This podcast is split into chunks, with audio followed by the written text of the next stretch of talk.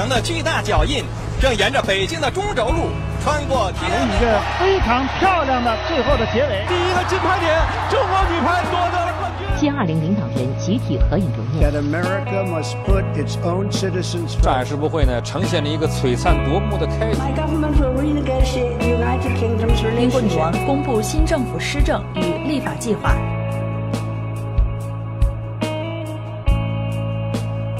天猫双十一狂欢节落下帷幕。美国金融危机蔓延开来，最大的下沉软件公司三六零的战争呢，这两天就达到了高潮。因为经营不善，第三届世界互联网大会在乌镇落场。中国制造，中国创造。我们是中国创造，你是中国制造。王总讲的 O2O，O2O 本身是个伪命。先定一个能达到的小目标，比方说，我先挣他一个亿。C 超发和低利率刺激了新一轮房价地价暴涨。中国游客在法国购买免税商品总额达到六点五亿欧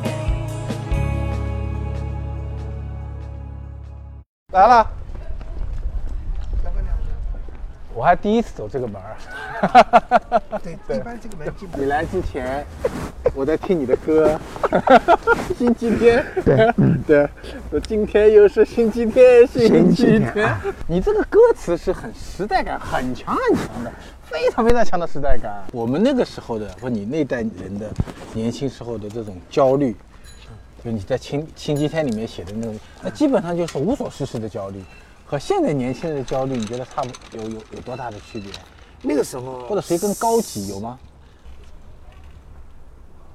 也许那时候的焦虑更抽象，哎、呃，我不能说更高级，因为，呃，这种抽象啊，比如说，呃，你看我们流行什么语言啊？嗯，叫中华兴起，匹夫有责。对，OK，国家兴亡，匹夫有责。然后什么风声雨声读书声，嗯，声声入耳，对吧？嗯、家事国事天下事，事事关心，事事关心。对啊、呃，比较虚，比较虚。当然，八十年代是一个思想解放的时代，是一个这个国家寻找方向的时代。嗯、所以，个人寻找这种大方向啊，我觉得有道理。比如像我的职业选择，你看，呃，只有两个，要么去文化部，要么留在音乐学院。嗯嗯，没有其他选择。嗯嗯。你后来怎么会出国呢？就你出国是很早啊，我是一九八七年，对啊，最后一天离开北大的，呃，不算太早。假如第一重要转折上大学了，第二重要转折其实就是出国，就两次就让我完成了我对这个世界的认识。嗯，这一点非常重要，非常重要。我妈一个月挣四十五块钱，是呃泰兴百货公司的会计。啊，然后呢，更加让我震撼的是，我去了加拿大，后来我去年啊。加拿大那个大学给我一个荣誉博士学位啊，他给我的一个月给我一千加元，嗯，我在中国要花五年时间作为北大老师才能挣到，嗯，如果一直过去二三十年在国外的话，回到这国家是无感的，很陌生，回到另外一个国家一样。不仅是陌生啊，关键是失落，失落，会失落，会失落。对对，你后来加拿大回国，当时想过不回来做什么事情呢？当时有想过吗？啊，那个是正好是呃四大天王啊，周华健、张学友。刘德华在国内，呃，风靡全国的时候，嗯，然后这个什么，呃，这个张学友的告别，嗯，呃，周华健的花心，花心。对吧？那个时候这个 齐秦、王杰那一堆人，那出了一堆人，尤其是卡拉 OK 刚刚兴起，啊，中国人开始有钱，嗯，这个夜夜笙歌，你知道，呃，初步出现纸醉金迷的那个味道，所以我回来一年就想做这个音乐唱片生意。音乐唱片啊，就出自己的歌曲。你是包装人家还是包装自己？包装自己。呃，不是我唱，是我做制作曲。做制作曲，封面是我做了一年。这一年呢，就是失败了。为什么失败？我说我想 start 一个音乐生意，我懂音乐，不懂生意。亏了多少钱？呃，拿了自己几千美元那种。啊呀，很惨。那所有的积蓄踩到屎了，但也算是锻炼了一下。踩到屎，跌到坑，然后然后满身伤痕的爬起来。这个老婆已经等不及了，带着两个孩子，然后我说回加拿大吧。回加拿大是仓皇，呃呃，叫做出逃，就是根本就没有想怎么办。到了加拿大以后，我还记得这个时候俞敏洪，一九九五年底来温哥华，这个在那见了他，他已经很成功了，当时啊，当时已经很成功了。老俞就是到北美来看看老同学，也是找一点继续做下去的灵感，继续做下去的这种。动力吧，嗯，说不定就留下来了，对吧？嗯。但是呢，他没有留下来，而我跟王强就跟着他回去了。我不知道要做什么，但是当时老于跟我讲，他他的学生啊，考了托福 GRE 很难申请大学。嗯。这个时候呢，我觉得我能做一些贡献，因为我在加拿大帮着教授就做这个助教，嗯，帮他看来自中国的申请信。哦，你干过这个活啊？然后呢，我也知道，对吧？我自己签证也被拒过，许多学生拿到全奖也被拒，嗯，对吧？所以这个我隐约觉得学生出国是个大事儿，嗯，我要来帮他们，嗯，所以在电影《中国合伙人》里边，嗯，孟小就回国就帮学生做签证咨询，嗯，对对对对，那个实际上就是我做的事儿。那个《中国合伙人》，我听那个陈可辛说，那本子是你弄的是吧？本子呢是我写了一个初稿啊。给了陈可辛，陈可辛根据此呢进行了大规模的删改。哦，删改了以后，我已经内先生都不认为跟我有关，也就是改了很多。他不是说小改啊，而是完全彻底的大改。哦，结构、人物关系、故事、故事总总纲也变了了，总纲都变了。哦，而且这个两个剧本我自己还保留着，我的剧本和陈可辛的剧本。哦，对，而且我都寄给于敏了。我说敏你看看啊，这个陈可辛的本子跟我无关。对吧？啊，呃，当然，陈可辛片子出来以后，老于看了第一版以后不高兴。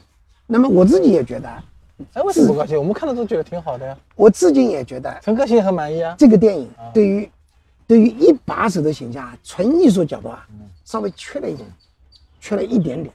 纯粹艺术的角度，这个老大之所以成为老大，没有显示太多。对，你们对这个不满意是吧？对对，不太满意。这个，呃，我也觉得内疚，但是跟我无关。你后来离开以后做投资，我看那个材料里面说是一个新东方的学生来找你，说说是有项目，你说很好啊。然后你，然后他说就是就这样，那时候你说不行，他说投资是这么一个开始吗？当时呢，我新东方，呃，这个上市以后，嗯，呃，突然之间就。发现自己有了钱了，嗯，那么但是呢，也突然之间发现自己没有事儿了，哦，对，没有事儿了。有一次，玉苗叫我们过来开个会，会议完了以后，大家都走了，我站在那呢，坐在那个新东方办公室里边啊，嗯，发现就一点事儿都没有。所以我发现坐在那儿，我没事儿干，就是跟这个组织再怎么火热，跟我已经没有关系了，嗯，对，所以这一瞬间，其实我是无与伦比的失落。嗯，对，本来我是有使命的，嗯，有这个任务的，你知道吧？嗯，呃，有有挑战，但是现在突然，我觉得不需要我了。他唯一的需要的就是老于说：“小明，这儿有个演讲，来讲一段。”嗯，就成了一个呃串场的，对吧？这个呃招牌了，演员招牌。对，嗯嗯。所以这个时候呢，有一个我已经认识的斯坦福的 MBA，呃，叫就是郭曲奇。哦。回到 Google，在 Google 中国。做手机战略官，嗯，然后他跟另外一个小伙子在搞创业，就找到我说：“小平，呃，你要十万美金，嗯，要创业。”我说：“多少股份？多少股份？”啊他说：“给我百分之十五，十万美元。”嗯，我说：“能不能再多给一点点？” 他说：“十六。”我说：“我说的是一点点，两个点，十七，十七啊。”对，那十万美元给了我百分之十七，然后就开始了我的第一笔投资。啊，你第一笔投这么快？第一笔，但那时候还没基金，就是个人投，个人投十万。我个人一直投了八十多个项目，从个人兜里当然就给进去，而且也没有合同，没有合同，没有什么东西，基本上都都没有。啊啊，对，就是啊，呃，二十万美金百分之十，对吧？或者十万美金百分之多少，就这样。但是呢，它就成了我创业投资的呃第一块奠基石。啊！而且这个第一个项目还真就上市了，还啊！对，账面回报，呃，曾经达到过八千万美元，就是说我这十万美元哦，十万八千美元哦，八百倍。对，你要跟我谈投资，每一个投资的经验啊、教训，都是背后几百万人民币，不叫一诺千金对吧？一诺五百万金啊！因为你总觉得又一个发财的机会来了，又一个大公司来了，我靠！然后钱一出去就难受。梦是虚的嘛，对吧？钱是钱是真的，对啊，对啊。这个过程 还是经历了心理上的那个呃煎熬，煎熬和这个磨练，呃，最终呃就锻炼出了一种这个叫做千万美元蹦于眼前心不动的时候。其实资本只是前面的东西，背后是创业的体系制度。对对对，商业文明，对对吧？市场规律，对。小波，这些东西其实有时候比钱还重要，比钱更重要。对，当然，包括你你选怎么样的年轻人，年轻人选什么样的资本，对，这其实上就是种结合。对，这个结合其实在第一天起可能就非常的重要。对，在这个双向选择的过程当中，对青年人来说呢，那什么是明日之星？嗯，什么是未来的马云，对吧？什么是这个呃市场上最需要的创业者？嗯，或者什么是这个时代年轻人的呃这个商业上的榜样？嗯，都凸显出来。对你离开以后，一开始自己拿钱投嘛，十万美元、二十万美元投了八十多个公司。那段经历对你后来做真格有多大的帮助？其实那段经历，小波相当于就是真格一点零，真格这个叫做个人的呃呃叫做投资阶段。所以后来做真格的时候没有任何区别，唯一的区别呢是当我做整个基金的时候，跟红杉合作啊，嗯，我就多了一个投资人，嗯，这样呢我给钱的时候我就多了一份责任的，我不喜欢这个责任，OK。你原来投的时候呢？就投个投投投个开心啊！对，这过程其实还是惊心动魄啊！对绝大部分人来说，嗯，呃，不断的把这个钱一百万人民币，后来是一百万美元啊，而且有时候会有是，我最多的项目有三五百万美元的这种给出去，其实我也非常紧张。对，全世界最不可靠的就是人嘛，是吧？你 把钱给一个见了两分钟的人，这是见几分钟或两个小时啊，啊，就给了，呃，而且。一半以上的人，一大半以上的人都是平生第一次见面啊，所以总想，哎呀，这不要再投了吧，洗手不干了吧，对吧？但是当我见到新的创业者走过来啊，又来了，带着他们的梦想，带着他们的激情，对对对，我又进去了。所以这个是个循环往复，有那么五六年的时间，嗯，直到到了一零年左右，我的两家公司。一家呢，这个从就是蓝田集市啊，蓝田集市这个得到了智信资本三亿美元估值的投资。嗯，我当年是十万美元拿了十七个点，而智信资本是三千万美元拿了十个点。啊，所以这个我一下子觉得，哎呀，三百倍，哎，好像这件事还可以做啊，对对老婆有个交代的是吧？对，可持续发展，可持续发展。但是对老婆的交代依然是口头的，依然是账面的。这个要真的拿到钱回家，还得很多年以后。这个，那当时我就觉得，哎，这是一个可以做的事儿，所以我就开始认真考虑怎么做。这个时候就遇到了沈南鹏，就呃跟他合作吧，就做了这个这个基金。我看自己的时候是你投资就两个拍是吧？一个一个拍脑袋啊，第二个叫热脑袋，是吧？说年轻人如果三十分钟之内不能让你热起来、嗨起来、哈哈笑起来，这咱就不能投了。啊，这个这是真的吗？呃，早期确实是这样，而且主要是我投资的决策，因为我是学音乐出身，在新东方是做学生咨询的。OK，我其实我是不懂投资的。我们主要投资的这种就是那个叫做决胜点啊，就在于这个人讲的故事让我们激动，哎，让我们这个觉得值得投。就比如说，几乎是十年前啊，这个一起作业的这个。呃，创始人来找我说，要用一个技术，对吧？这个怎么样？其实那个技术离今天的产品已经相差了十万八千里。嗯。但它的故事是，我用这个技术给每一个中国学生配备一个永不疲惫的语音口语老师。嗯。所以我们投的是理想，OK，投的是激情，投的是对未来的展望。至于说要达到这个未来路上有多遥远，我不管，因为这创业者的事儿。对，比如现在在上海的小红书。对吧？或者这个今日头条也是嘛？今日头条对啊，张一鸣垮了多少次了？王兴对吧？失败多少次，对不对？张一鸣转型多少次？罗敏对吧？嗯，去年转型多少次？然后他上市以后，从一百亿掉到三十亿，很多人还不撞墙啊。然后他现在提出一千亿的口号，对不对？任何企业都是人做出来的，你知道吧？嗯。而任何企业一定会经历这个转型，经历失败，经历挫折。嗯。这个时候。最终能够站在废墟上的啊，重新崛起的，就是这个创业者。假如说要说我们投资天使有什么风格的话，嗯，就在于对于梦想的认同。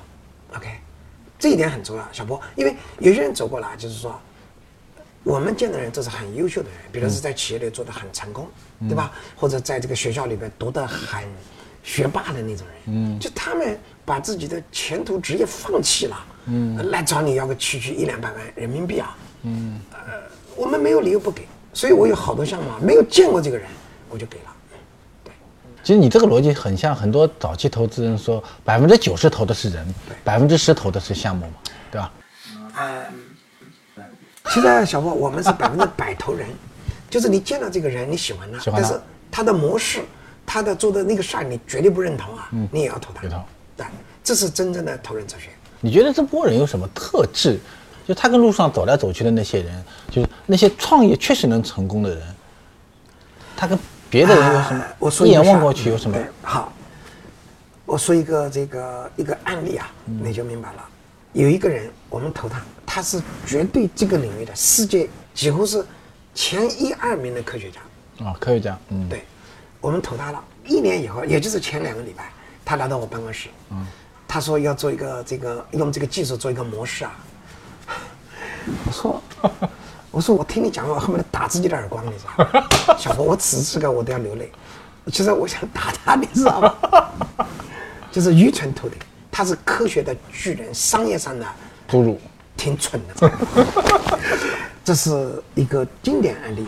所以，当我们说我们投人的这三个能力啊，学历、经历和魅力，你知道，他有魅力，他有学历，但他没有什么商业的经验经历。嗯嗯这个这样的故事，就是我能说一大把，按图索骥是不可能的。嗯。但是呢，呃，我们随着投的越来越多，嗯，现在创业者越来越这个不同嘛，最终还是有感觉的。你还投了很多网红，我看什么 Papi 酱是吧？还有啥马佳佳。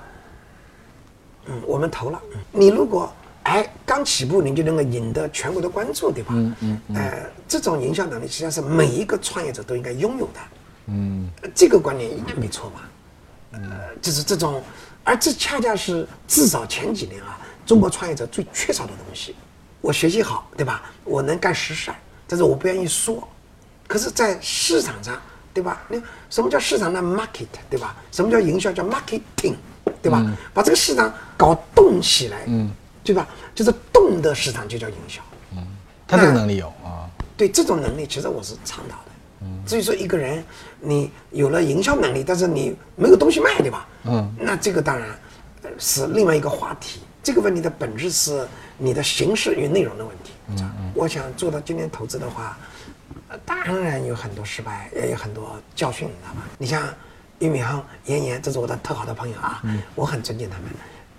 哎，我不如他们啊，但是他们反对大学生创业，好像你也反对。对对，我是支持大学生创业的啊。对啊，大学生他他没有任何的经验，等于是真的是把一帮青年军，呃，这个脖子上挂了个奶瓶，就给他冲到那个火线上去啊，你不觉得吗？但是你想啊，比尔盖茨大一创业，对，马克扎克伯大二创业。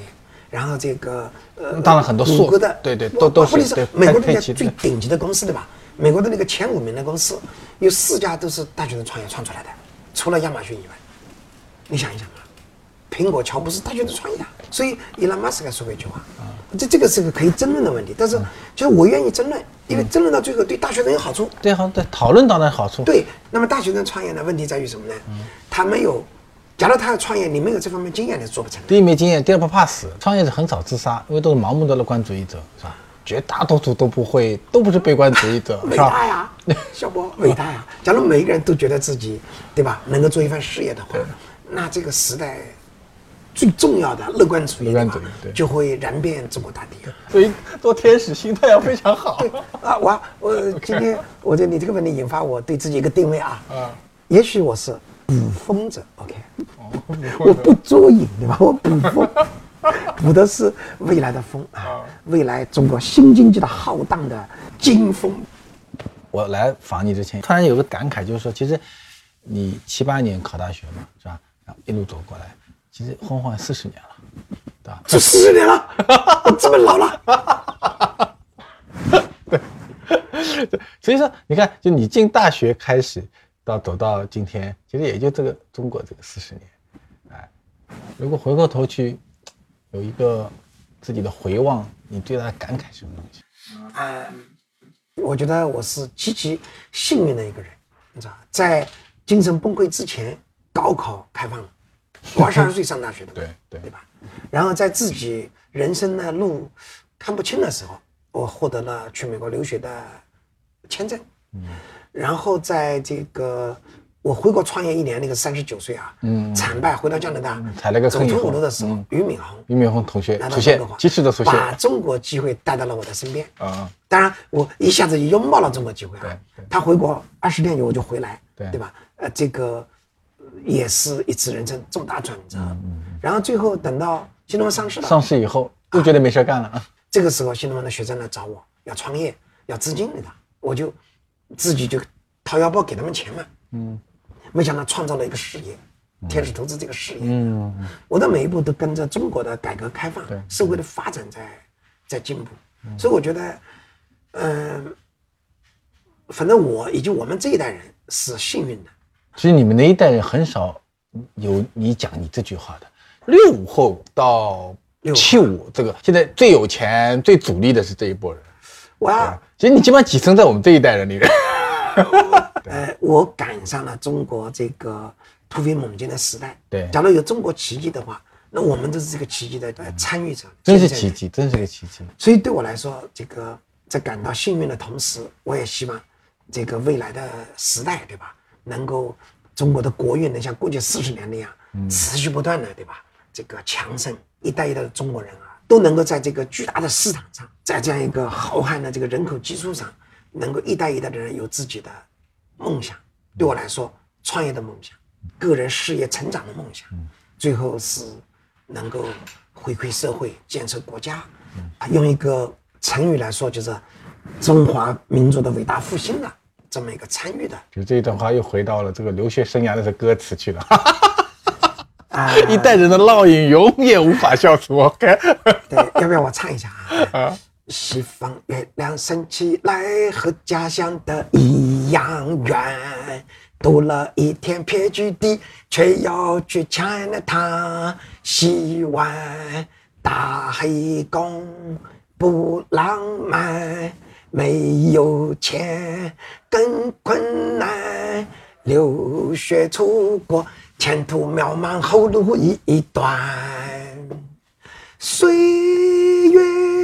来去匆匆忙乱，青春已无再无短暂。山穷水尽疑无路，出国好像是阳关，两只皮像一个梦，雄心壮志离家园。谁知流血的心酸？在徐小平的放肆的笑声中，一直漂浮着一个闪着光芒的字眼，它就是自由。这个字眼来自于他的身体，来自于那个伟大的北京大学，来自于这个时代，也可能来自于资本。真的，我说不清楚，但这也许是他招人喜欢的原因吧。来，最后再听一下他那放肆的笑声。对对对对，谢谢 小明老师，谢谢谢谢我的采访。这是我有别于其他投资人的地方，对吧？我做投资还能写歌，还能写歌，还能唱。